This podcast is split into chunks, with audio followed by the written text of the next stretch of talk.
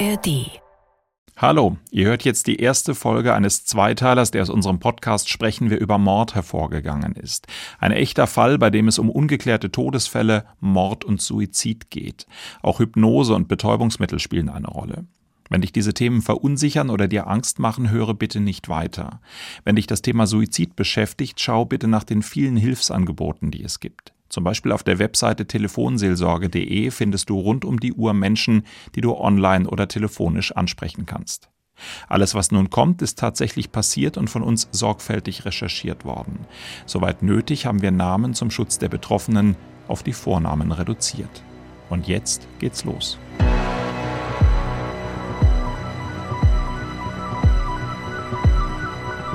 Du findest diesen Brief beiliegend, das Amulett der Isis, einen Stein des Sirius und etwas getrocknete Wurzel der schwarzen Trauerweide.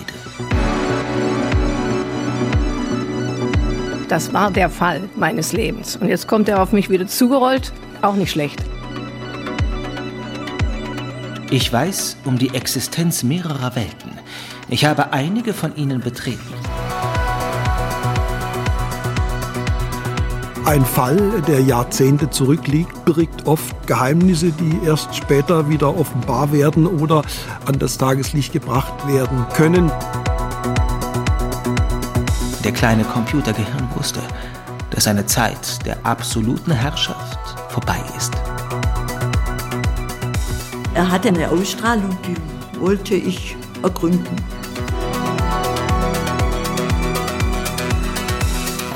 Du bist durch diese Tür gegangen und ich habe dich auf die Gefahren aufmerksam gemacht. Mord vom anderen Stern. Die Toten des Sirius. Ein echt unglaublicher Kriminalpodcast in zwei Folgen. Von Holger Schmidt und Marie-Claire Schneider. Folge 1. Mit Föhn, Pistole und Hypnose. Hi, ich bin Marie-Claire, Dokumentarin im SWR-Archiv in Baden-Baden. Mit Holger arbeite ich zusammen am SWR2-Podcast Sprechen wir über Mord. Genau, ich bin dieser Holger. Und irgendwann zwischen den fast 100 Fällen, die Marie-Claire und ich bereits bearbeitet haben, ist uns plötzlich ein Todesfall begegnet, der direkt vor unserer Haustür passiert ist, von dem wir aber noch nie etwas gehört hatten. Ein Jahr ist das jetzt her. Wir haben damals zusammen am Sirius-Fall gearbeitet. Da kannst du, Holger, gleich noch mehr dazu sagen. Eigentlich wollten wir nur wissen, wo denn dieser Sirius-Fall genau spielt. Du kanntest den Fall zwar, wusstest aber nicht genau, wo er stattfand. Jeder, der seit dem Ende der 80er Jahre Jura studiert hat, sollte von dem Fall schon mal gehört haben. Er ist ein beliebter Prüfungsfall im Staatsexamen. Juristisch etwas vertrackt und die Geschichte ist wirklich schräg. Aber wie das bei Prüfungsfällen fast immer ist, wo die Geschichte spielt, in welchem Ort, in welcher Region, das ist völlig egal. Strafrecht ist Bundesrecht, also in allen Bundesländern gleich. Trotzdem wollte ich es wissen für die Vorbereitung, denn in den diversen Lehrbüchern und Fachaufsätzen zu Sirius steht es nicht. Aber Marie-Claire findet genau diese Dinge immer sehr schnell und präzise raus. Ja, und die Antwort war Baden-Baden. Das war die letzte Antwort, mit der ich gerechnet hatte. Ich bin hier in Baden-Baden geboren, lebe hier und dachte eigentlich, ich kenne die einschlägigen Verbrechen meiner Kurstadt. Aber gut, wenn es hier spielt, dann finde ich sicher auch den Richter, der das Urteil geschrieben hat, mit dem Generationen von Studentinnen und Studenten gequält wurden, habe ich mir gedacht. Und tatsächlich habe ich ihn gefunden, er hat mir ein Interview gegeben und plötzlich. Hey, stopp! Wer diesen Podcast hört, kennt ja vielleicht den Sirius-Fall noch gar nicht. Ich glaube, das müssen wir schnell nochmal zusammenfassen. Ah, das ist Georg in der Regie. Okay, machen wir. Also, Isabel de May macht das. So wie immer bei Sprechen wir über Mord. Heidrun und Fred lernen sich in den 70er Jahren in einer Disco kennen. Sie vertraut ihm blind, auch dann noch, als Fred sich ihr als Außerirdischer offenbart. Er stamme vom Stern Sirius, erzählt er ihr, und er habe den Auftrag, nach wertvollen Menschen Ausschau zu halten. In Heidrun habe er einen solchen Menschen erkannt. Fred erklärt ihr, dass ein Mönch namens Uliko für ihr geistiges Wachstum meditieren könne. Für 30.000 D-Mark. Heidrun nimmt einen Kredit auf und gibt Fred einen Scheck. Doch die Bemühungen des Mönchs scheitern, erklärt Fred ihr bald darauf. Heidruns Körper blockiere ihre geistige Entwicklung. Nur durch dessen Vernichtung könne sie die Sperre überwinden. Am besten durch einen Unfall. Danach werde sie in einem neuen Körper in einem roten Raum am Genfer See erwachen. Allerdings brauche sie dafür viel Geld. Aber auch dafür hat Fred eine Lösung. Heidrun schließt zu seinen Gunsten eine Lebensversicherung ab, die ihm im Falle ihres Unfalltodes 500.000 D-Mark zahlt. Das Geld werde er ihr in ihrer neuen Existenz zukommen lassen, verspricht er, und hat einen Plan. Am Neujahrstag 1980 legt sich die 28-Jährige wie verabredet um 20 Uhr in ihrer Wohnung in die Badewanne und wirft einen eingeschalteten Föhn ins Wasser. Kurz nach 20 Uhr macht Fred einen Kontrollanruf. Zu seiner Überraschung lebt Heidrun noch. Er gibt ihr am Telefon Tipps, wie sie es wieder und wieder versuchen soll, doch Heidrun überlebt. In der gleichen Zeit, in der Fred die Sache mit der Badewanne anzettelt, stirbt seine Ehefrau Heike durch einen Kopfschuss auf dem Sofa im Wohnzimmer ihrer gemeinsamen Wohnung. Der Wohnung, aus der Fred drei Wochen später durch einen Anruf kontrollieren will, ob auch Heidrun gestorben ist. Das Haus liegt in der Herrchenbachstraße hier in Baden-Baden, gleich in der Nähe vom SWR. Und ich habe es auch mal auf einem Immobilienportal gesehen, als ich auf Wohnungssuche war. Und ich bin schon hunderte Male daran vorbeigefahren. Aber die Sache mit der toten Ehefrau, das wissen die wenigsten.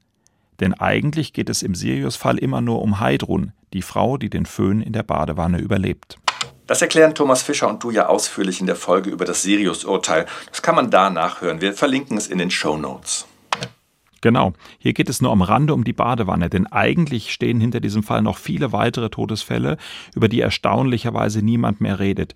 Klar wurde mir das, als ich mit dem Richter sprach, der damals das Urteil geschrieben hat. Und eigentlich geht es um viel mehr als nur einen Föhn in einer Badewanne. Es waren ja noch mehrere Sachen in seinem früheren Umfeld, die auch schon mit Todesfällen endeten, bei denen er zwar auch irgendwo beteiligt war, wo man ihm aber auch nie was nachweisen konnte. Das ist er also. Peter Ruh, pensionierter Richter am Landgericht Baden-Baden. Er war Teil der Schwurgerichtskammer und hat das erste Urteil im Sirius-Verfahren geschrieben.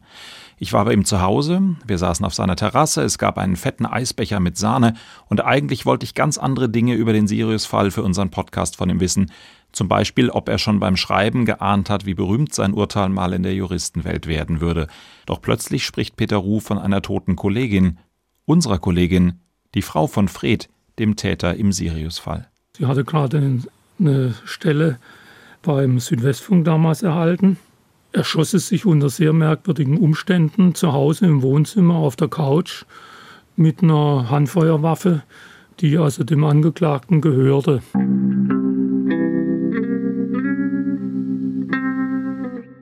Nach dem Besuch bei Richter Ruh haben wir angefangen zu recherchieren, wer die tote Kollegin war, was genau passiert ist. Und die restliche Redaktion war ziemlich skeptisch.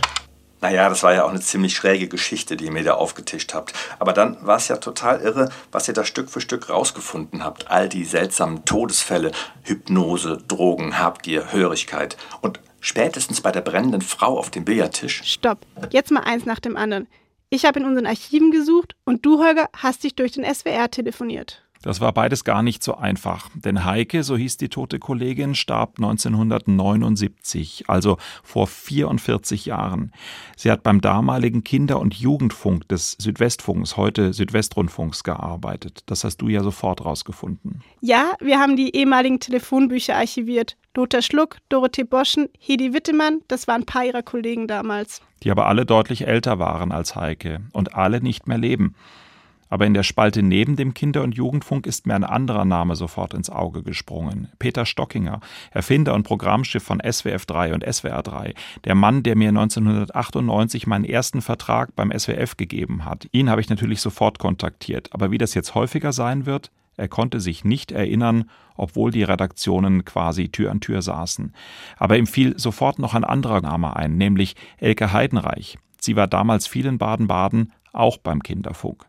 Doch leider hatte auch sie keine Erinnerung. Und genauso ist es mir im Archiv ergangen. Die Sendepläne sind auf Papier archiviert, das ist ein großer Stapel. Vielleicht findet man darin irgendwo Heikes Namen. Zudem haben wir ein Foto, ihren Lebenslauf und einen ziemlich komischen Brief ihres Mannes. Zu dem Brief kommen wir noch. Und der Lebenslauf, der war interessant. Da stand ihr Geburtstag drauf und der Ort, nämlich Neumünster. Das waren schon mal sehr gute Ansätze. Und es gab noch ein sehr interessantes Detail.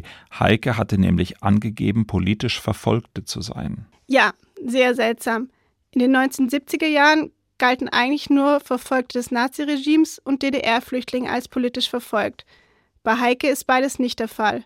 Sie ist nach dem Krieg in Schleswig-Holstein geboren. Trotzdem stand da ein Aktenzeichen. Und das Aktenzeichen schien eine sehr gute Spur. Wenn es da noch irgendwo eine Akte gibt und vor allen Dingen, wo kommt diese politische Verfolgung her? Das war ja auch interessant. Also habe ich ein halbes Dutzend E-Mails geschrieben und telefoniert. Rentenversicherung, Sozialministerium, Bundesarchiv, Bundesverwaltungsamt, sogar in den Unterlagen der DDR-Stasi haben wir danach suchen lassen. Denn das klang ja nicht nur sehr spannend, es war ja auch sehr wahrscheinlich, dass es Unterlagen über sie gibt. Doch da war gar nichts. Und noch schlimmer, niemand in diesen Behörden konnte die Art des Aktenzeichens zuordnen. Es hätte eigentlich ganz anders aussehen müssen und keinesfalls mit G beginnen dürfen. Doch es lautete G9883914. Das kann man sich ja mal merken. Eigentlich hätten wir da schon skeptisch werden müssen. Ja, aber es war so schön präzise. Da kommt man ja nicht drauf, dass es eine Fälschung sein könnte. Denn mal vorweg, bei Fred und Heike war nicht nur der Sirius seltsam, eigentlich konnte man sich auf gar nichts verlassen. An dem Punkt wurde uns klar, es wird kompliziert. Aber das spornt ja eher noch mehr an und nach einem Suizid sah dieser Fall wirklich nicht aus. Du bist ins Archiv gestiegen und hast in Sendeplänen geschaut. Was hat Heike genau gemacht? Wer könnte sie gekannt haben? Du, Holger, hast mit der Polizei und der Staatsanwaltschaft in Baden-Baden gesprochen, nach Akten gefragt, aber die waren schon vernichtet oder im Staatsarchiv mit einer langen Sperrfrist versehen. Wir haben verschiedene Telefonbücher und Verzeichnisse nach Fred Gaster durchsucht und Anfragen an Einwohnermeldeämter geschickt. Das alles dauert ganz schön lange. Und dann hast du eine Idee gehabt, wer uns helfen könnte. Hallo, Herr Griesbaum, schön Sie zu sehen. Geht's Ihnen gut? Danke, ich bin gespannt, welches Gespräch wir führen werden und für alles offen. Ja, eine Geheimwaffe ist mir eingefallen. Das ist Rainer Griesbaum, genannt Mr. Terrorismus. Er war früher bei der Bundesanwaltschaft in Karlsruhe, ein Staatsanwalt durch und durch, Abteilungsleiter, stellvertretender Generalbundesanwalt. Er hatte die ganz großen Fälle auf dem Schreibtisch, Oktoberfestattentat, RAF-Anschläge, die rechten NSU-Morde.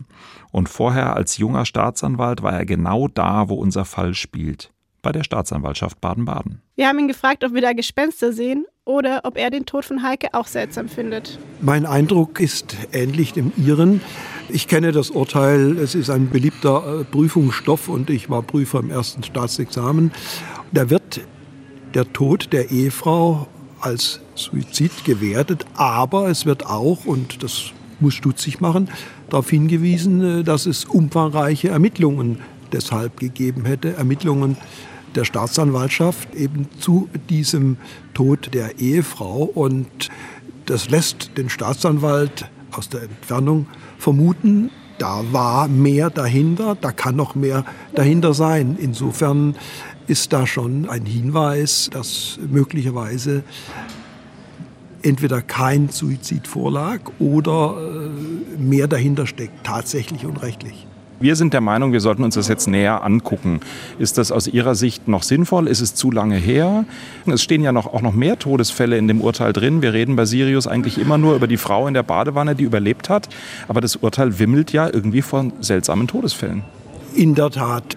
Ein Fall, der Jahrzehnte zurückliegt, birgt oft äh, Geheimnisse, die erst später wieder offenbar werden oder an das Tageslicht gebracht werden können aus meiner eigenen Erfahrung äh, weiß ich, äh, dass auch Ermittlungen nach 20, 30 Jahren, gerade wenn Mord äh, in Frage steht, der eben nicht verjährt, dass auch hier noch Erkenntnisse zutage gefördert werden können. Eine Grenze, ab der ein Staatsanwalt sagt, das ist zu alt, dieser Fall, der kann nicht mehr interessieren, darf es eigentlich nicht geben, denn dafür gibt es viel zu viel positive Ermittlungsergebnisse nach Jahrzehnten, weil die Konstellationen andere sind, äh, weil die Kriminaltechnik rasant voranschreitet. Und äh, deswegen darf man vor einem lange zurückliegenden Fall nicht zurückschrecken, nur weil er ein sogenannter kalter Fall ist klare Aufträge von Rainer Griesbaum. Die Ermittler finden, die Familie von Heike finden, Fred Gaster finden. Und der Staatsanwaltschaft Baden-Baden auf keinen Fall sagen, was wir vorhaben. Das fand ich lustig, denn früher waren er und ich genau in der umgekehrten Situation. Er als Bundesanwalt hat immer gemäkelt, wenn ich mit eigenen Rechercheergebnissen kam und er fand dann, ich soll das doch mal lieber die Polizei machen lassen und er ermittelt doch und ich soll mich nicht einmischen. Ich weiß um die Existenz mehrerer Welten. Ich habe einige von ihnen betreten. Diese Zitate, Die sind übrigens von Fred Gaster. Er hat eine Menge Briefe geschrieben und die werden im Sirius-Urteil zitiert und sind in den Ermittlungsunterlagen zu finden. Die Suche nach Fred läuft überhaupt nicht. Nach seiner Haftentlassung haben wir keine Spur mehr von ihm. Also bleibt uns nur, die damaligen Ermittler zu finden, Hauptkommissar Bühler und Kriminalkommissarin Götz. Sehr schnell haben wir herausgefunden, Hauptkommissar Bühler ist schon vor einigen Jahren bei einem Absturz mit einem Sportflugzeug gestorben. Und auch der damalige Staatsanwalt Rönnspieß lebt nicht mehr. Das wissen wir von seinem Sohn, dem SWR-Radiomoderator Christian Rönnspieß. Also war unsere einzige Hoffnung, die Familie von Heike und Oberkommissarin Lilly Götz zu treffen.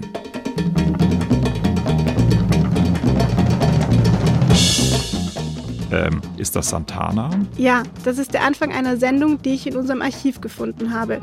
Heike hat an dem Tag, an dem sie gestorben ist, für diese Sendung gearbeitet. Wer? Was? Wo? Guten Tag allerseits. Wir haben heute wieder eine bunte Mischung an Beiträgen für euch zusammengestellt. Der junge Karl Rudolf Menke, früherer legendärer Chefsprecher des SWR. Leider ist auch er schon gestorben. Er hat die Sendung gemacht, die Heike an ihrem Todestag betreut hat? Ja, er war der Sprecher. Es war eine Kinder- und Jugendsendung, produziert am 3. Dezember 1979 nachmittags.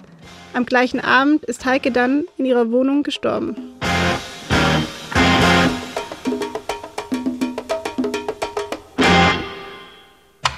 Ich denke, es ist nochmal Zeit für einen kurzen Zwischenstand. Okay, Heike stirbt an einem Montagabend im Dezember, kurz vor Mitternacht. Tagsüber war sie bei der Produktion einer Kindersendung im SWR dabei. Ihren Tod fanden schon damals viele Menschen seltsam, darunter der Richter, der das Urteil im Sirius-Fall geschrieben hat und der bis heute zweifelt. Auch der frühere Bundesanwalt Rainer Griesbaum findet die Umstände sehr merkwürdig. Wen wir jetzt unbedingt brauchen, ist Lilly Götz, die damalige Ermittlerin. Bei der Polizei Baden-Württemberg habe ich sie nicht gefunden. Auch andere Sicherheitsbehörden und das BKA habe ich nach ihr gefragt und dann ganz tief in die Recherchetrickkiste gegriffen und meinen Friseur und einen Lokalreporter um Hilfe gebeten. Das mit dem Friseur fand ich schräg. Nein, gar nicht. Lilly Götz hat damals im Baden-Badener Milieu ermittelt. Und mein Friseur, Asil Aydin, war damals Türsteher und Barkeeper in der angesagtesten Disco in Baden-Baden, dem Griffins.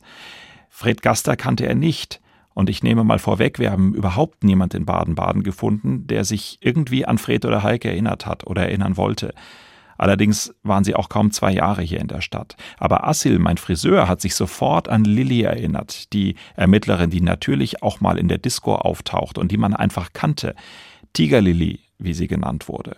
Und der Lokalreporter Bernd Kammleitner vom Badischen Tagblatt hat einen Artikel über unsere Suche geschrieben. Und bingo, Lilly Götz hat sich gemeldet. Und dann sind wir zu dritt Kaffee trinken gegangen. Ganz Baden-Baden typisch, Hotel Bellevue, Lichtenthaler Allee, Kännchen, feines Porzellan, Biedermeier-Sofas. Leider ohne Kuchen. Auf den hatte ich gehofft, aber dazu kam es gar nicht. Das war alles viel zu spannend und es gab viel zu viel zu erzählen. Und ein Kamerateam war mit dabei. Ja, ein Kollege hat sich in der Zwischenzeit gemeldet. Björn Platz arbeitet für die Crime Time in der ARD und fand den Tod von Heike ebenfalls sehr spannend. Von da an sind wir gemeinsam unterwegs gewesen. Seinen Film verlinken wir in den Show Notes. Darin sieht man unter anderem uns bei der Recherche, aber vor allem die Gesprächspartner. Aber jetzt ab ins Café zu Lilly Götz. Dieser Fall, egal wo er gespielt hat, das war der Fall des Lebens in einem Dienst nach 45 Jahren Kriminalpolizei.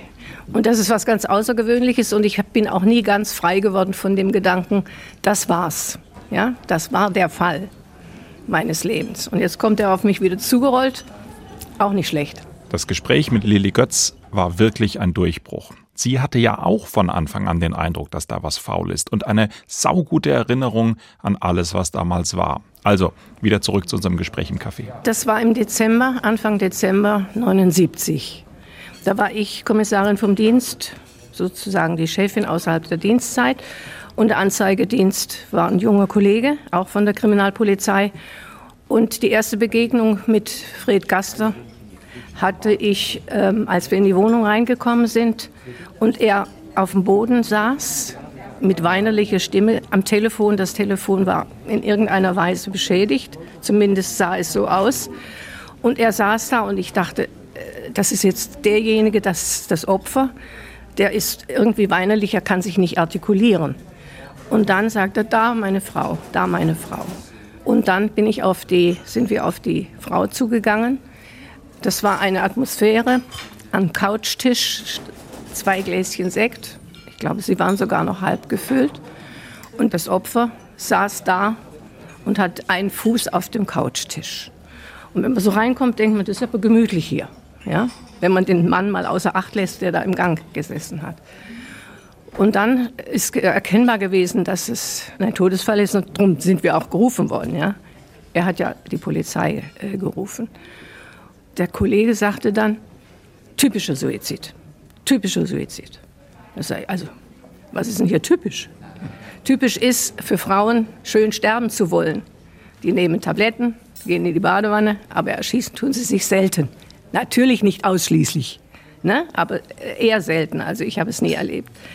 Ich merkte, dass der Kollege mit seinem, sag mal, Vorurteil recht schnell bedient war und ich war bedient von der Atmosphäre in dieser, in diesem, in dieser Wohnung. Alles schwarz. Es war natürlich Nacht und die Beleuchtung war entsprechend auch nicht hell erleuchtet, sondern einfach der Situation entsprechend oder der Wohnsituation entsprechend dunkel. Und am nächsten Morgen bin ich dann mit unserer Schreibdame bin ich hierher gegangen in die Herrchenbachstraße und habe ihn dann vernommen. Und von da an habe ich auch die Bücher gesehen, die überall im Regal standen. Psychologie, Parapsychologie, Hypnose und, und, und. Also alles Merkwürdige. Das Einzelne... Ups, sorry. Das Der Geist des Herrn Gasters schlägt zu. Das Glas oh. fällt um.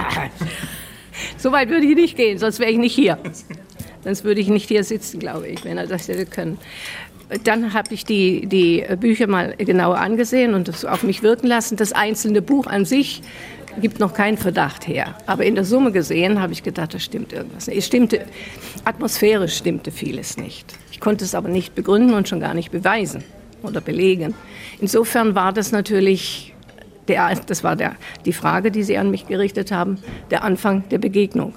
Und von da ab ging es los. Durch das Gespräch mit Lilly Götz haben wir die Abläufe dann noch besser verstanden und gespürt, wie skeptisch auch sie als Ermittlerin schon damals war. Vor allem auch, weil bereits am Tag nach dem Tod von Heike andere Frauen am Tatort auftauchten. Für mich war irritierend, dass die beiden Frauen, die, die junge Frau aus Nattheim, glaube ich, war sie, und die Heidrun, die waren dann plötzlich in dieser Wohnung. Lilly Götz nennt Heidrun als eine der beiden Frauen, die nur kurz nach Heikes Tod in Freds Wohnung sind. Das ist ja genau die Frau, die in diesen Tagen von Fred die Anweisung bekommt, wie sie sterben soll. Völlig spooky. Lilly Götz und ihre Kollegen von der Kripo ermitteln und wenn sie weg sind, gibt Fred Heidrun die Anweisungen, wie sie auf den Sirius gelangen, also auf gut Deutsch sterben soll. Sie gehen zusammen zum Esbella-Supermarkt und kaufen den Föhn, feiern Silvester. Und zwar nicht nur Heidrun und Fred, sondern auch Marianne, die junge Frau aus Nattheim damals eine Krankenschwester, die Fred bei einem Krankenhausaufenthalt ein knappes Jahr vor dem Tod von Heike kennengelernt hat. Beide haben wir gefunden. Heidrun lebt in Norddeutschland, reagiert aber zunächst nicht auf unsere Briefe und geht auch nicht ans Telefon. Bei Marianne ist es einfacher. Sie spricht sehr offen über die Zeit von damals und sie sagt selbst, sie hat sehr, sehr großes Glück gehabt, unbeschadet aus den Ereignissen herausgekommen zu sein. Sie ist froh darüber, nochmal über die Ereignisse von damals zu sprechen. Denn 40 Jahre lang hat sie nicht nur verdrängt, was damals geschehen ist, sondern auch Fred. Er hatte auch mich eigentlich sehr beeinflusst. Obwohl ich, ich damals der Überzeugung war, nein. Ja. Es wurde in der Heidenheimer Gegend auch manchmal gemunkelt, dass bestimmte Leute mit ihm zu tun hatten und nicht mehr leben an einen Baum gefahren sind oder was auch immer. Konkret, ich, ich wollte versuchen, da was rauszubekommen, aber das ist mir nicht gelungen. Für mich war klar, er macht schwarze Magie. Ich war immer sehr neugierig auf alles. Auf weiße Magie, auf schwarze Magie. Ich bin ja dann auch nach Indien gegangen hinterher. Ich wollte einfach mehr ergründen, was macht der Mann? Gab es diese Geschichten wirklich? Wie sind die passiert mit den jungen Menschen in der Heidenheimer Gegend? Habe aber von ihm da nie Andeutungen oder äh, da hat er nichts gesagt. Interessant ist ja, dass Marianne ihn im Krankenhaus kennengelernt hat. Sie war eine junge Krankenschwester, er als Privatpatient auf der Station für Neurologie und Psychiatrie im Krankenhaus Heidenheim. Er war ein Patient, der einfach auffiel, weil Wir hatten noch nie solche Patienten. Gut, so lange war ich auch nicht tätig als Krankenschwester. In seiner Akte stand nicht genau, wieso er da war. Er hat mir auf Fragen hin, fragt man ja was so, äh, so in etwa geantwortet, er braucht eine Auszeit, es sei viel passiert in letzter Zeit, er braucht eine Auszeit. Dann sage ich, ja, wie geht das, wenn man eine Auszeit will? Dann geht man, kann man einfach ins Krankenhaus. Aber irgendwie hat er den Chefarzt Dr. Robach äh, schon länger gekannt.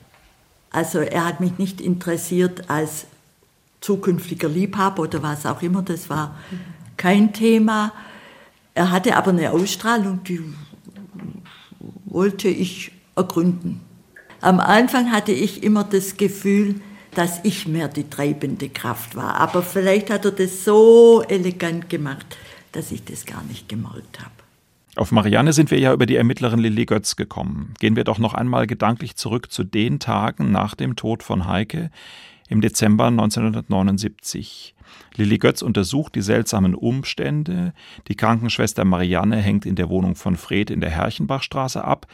Und da ist noch eine Frau, nämlich Heidrun, das Opfer im Sirius-Fall. Die Frau, die sich wenige Tage später auf Befehl von Fred den Föhn in die Badewanne werfen wird und um die sich später auch die Gerichtsverhandlung im berühmten Sirius-Prozess drehen wird. Wenn die Zeit gekommen ist, führt die zugehörige Kraft eine Verkettung von Umständen herbei, um diese letzte Entwicklung einzuleiten. Keiner der dafür bestimmten Wesen kann sich dem widersetzen. Von diesen Briefen und von all dem ahnt Lilly Götz nichts, aber Genau in diesen Tagen im Dezember 79 treffen alle vier aufeinander. Lilly Götz, Krankenschwester Marianne, Heidrun, die Frau mit der Badewanne und als Spinne im Netz Fred Gaster. Lilly Götz sträuben sich alle Nackenhaare. Dann denke ich, die machen jetzt ab, wer die nächste sein wird. Nicht die da getötet wird, sondern die irgendwo in die Reihe dann eintreten kann als Lebende.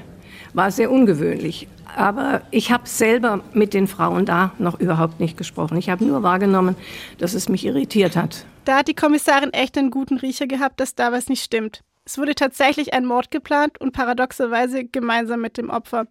Heidrun sollte sterben, aber mit Hilfe des Mönchs Uliko in einem neuen Körper erwachen.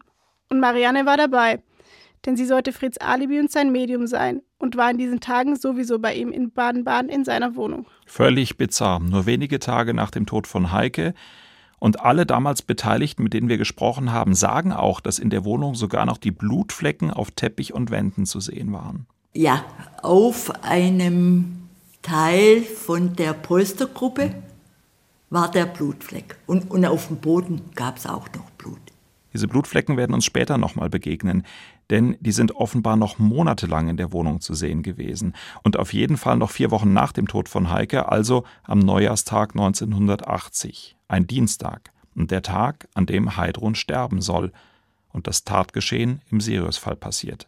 Marianne erinnert sich. Nachmittags kam irgendwann die Heidrun dazu. Wir haben uns unterhalten. Es war am Anfang, plätschert die Unterhaltung so dahin, aber relativ früh äh, sagte Herr Gaster zu Heidrun, sie solle zurück in ihre Wohnung fahren und wie besprochen das tun, was er mit ihr schon besprochen hat, also Kuchen backen, Waschmaschine laufen lassen und jemand, äh, eine Freundin oder wen auch immer anrufen und einen Termin für den nächsten Tag vereinbaren. Kuchen backen, im Haushalt Dinge tun, nichts soll nach einem geplanten Suizid aussehen. Heidrun wollte aber zuerst gar nicht fahren. Und irgendwann war Herr Gaster aber sauer und hat es massiv zu ihr gesagt. Und dann ist sie gefahren. Etwas widerwillig, aber sie fuhr.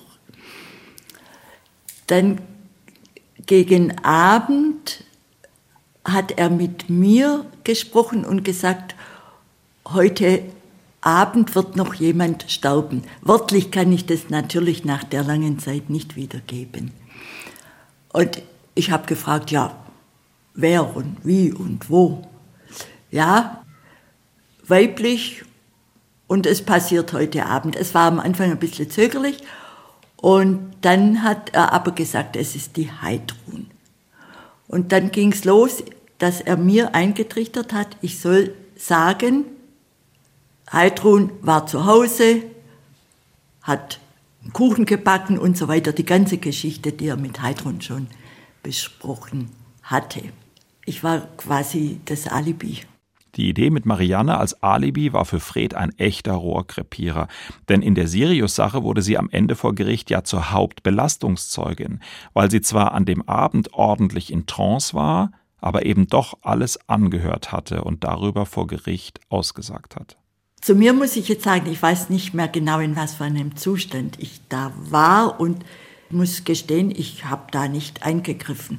Wahrscheinlich kam mir das zwar schon etwas seltsam vor, aber ja. Also Heidrun saß in der Badewanne und sollte den Föhn ins Badewasser fallen lassen. Dann nach einiger Zeit hat er dann wieder angerufen, aber Heidrun hat den Hörer abgenommen und geantwortet.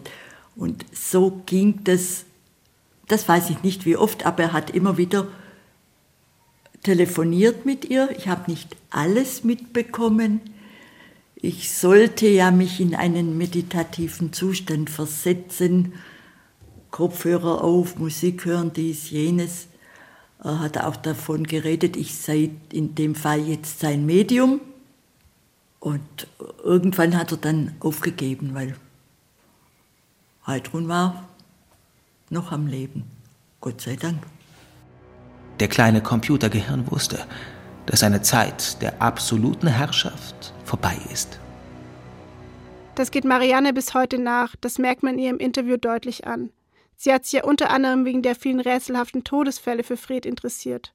Und wäre jetzt auch Heidrun gestorben, dann hätte sie ihren Tod nicht nur unmittelbar mitbekommen, sie hätte sich auch schuldig gefühlt und sich große Vorwürfe gemacht. Habe ich mir damals am Anfang gemacht, habe es dann verdrängt und mache es mir jetzt auch. Weil wenn ich jetzt normal bin und nicht irgendwie unter Einfluss stehe, würde ich da jederzeit eingreifen und nicht mitspielen. Zu diesem Zeitpunkt ist das passiert. Gott sei Dank kam ich nie wieder im, in meinem Leben in so eine Situation, wo ich mich nicht mehr in Kontrolle hatte. Und ich bin natürlich sehr dankbar, dass diese Badewanne nicht geerdet war. Ja. Und weil das wäre ganz schwierig für mich jetzt damit zurechtzukommen. Also ich bin froh, dass ihr da seid, dass das auf den Tisch kommt und bin Gott froh, dass es einigermaßen gut ausging. Und die Vorwürfe, mit denen muss ich leben. Für Marianne ist es aber gut ausgegangen und Heidrun hat zumindest überlebt. Aber da sind noch die anderen Toten, und da ist Heike, von der wir immer noch nicht wissen, wie und warum sie gestorben ist. Denn so interessant das Gespräch mit Marianne war, die sich auch an die Blutflecken im Wohnzimmer erinnert hat und natürlich wusste, dass Heike Gast davor nicht mal vier Wochen gestorben war. Erfahren hat sie über den Todesabend kein Wort, sagt sie. Das war überhaupt kein Thema. Das war tabu. Das ist eigentlich erschreckend, weil normal würde man sich darüber austauschen und sich unterhalten. Da ist kein Wort gefallen.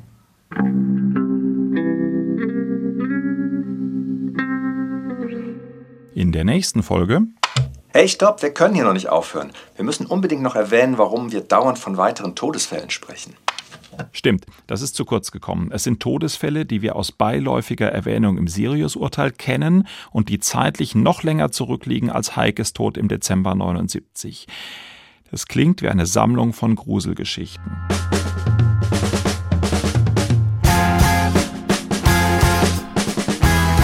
Erst Angela, eine Krankenschwester wie Marianne. Sie kennt Fred aus dem Krankenhaus, er berät sie in Lebensfragen. Eines Samstags ruft sie ihn an und bittet ihn um ein Gespräch. Er fährt zu ihr, spricht mit ihr und fährt wieder weg.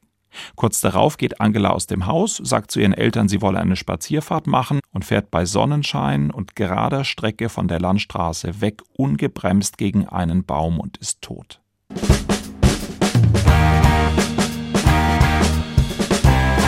Einige Monate später stoppt Angelas Mutter Fred Gaster auf einer Landstraße, schießt mehrfach mit einem Revolver auf ihn. Sie hält ihn für den Mörder ihrer Tochter. Sie war wohl so erregt, dass sie für diesen Überfall nur eine sehr geringe Strafe in Form eines Strafbefehls bekommt.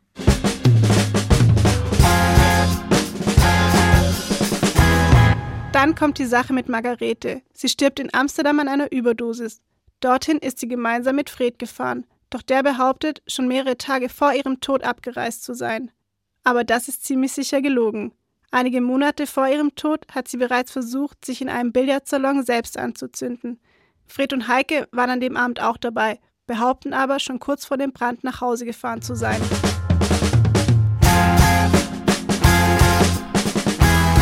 Dann sterben zwei Männer in seinem Umfeld.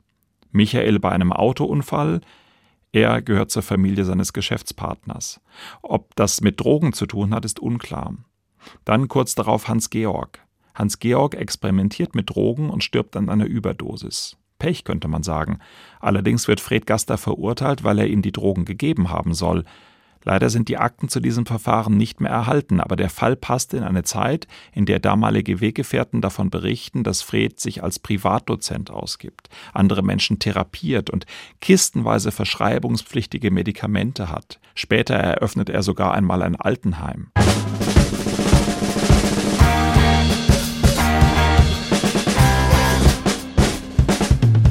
Margarete, Angela, Michael, Hans-Georg. Dann stirbt seine Frau Heike und Heidrun, die Frau aus der Badewanne, hätte die sechste Tote in weniger als drei Jahren sein können.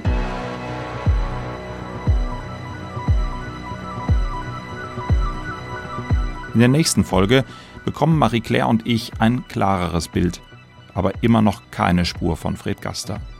Dafür finden wir die Familie von Heike.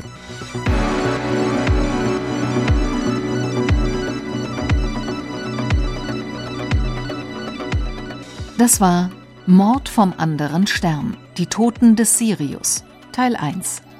Ein echt unglaublicher Kriminalpodcast in zwei Teilen von und mit Holger Schmidt und Marie-Claire Schneider. Zitate Fred Gaster, Johannes Wördemann.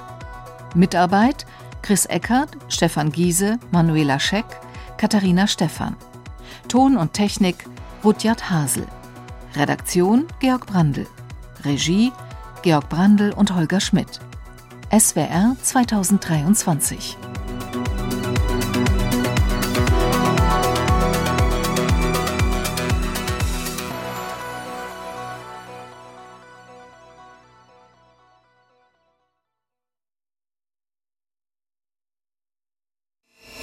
Die Spur der Täter. Der True Crime Podcast des Mitteldeutschen Rundfunks. Selbst für erfahrene Kriminalisten ist das Ausmaß der Gewalt in diesem Fall außergewöhnlich. Wenn man sich das vorstellt, dass also zwei geliebte Menschen irgendwo tot in der Wohnung liegen und ein Täter vergewaltigt über mehrere Stunden Mutter und Tochter, so ist das schon auch für jemanden, der seit längerem Polizist ist, eine recht außergewöhnliche Geschichte. Mein Fahrgast hatte plötzlich eine Waffe in der Hand. Ein Taxifahrer in Halle bekommt es mit dem Schwerverbrecher Bernd Büch zu tun, der vor der Polizei flüchtet. Bin erstmal vom Gas gegangen, äh, langsamer, Ruhe bewahren, Schock bekämpfen. Und habe ich gedacht, hey, wie das jetzt ausgeht. Die Spur der Täter gibt es werbefrei in der App der ARD Audiothek oder überall, wo Sie Podcast hören.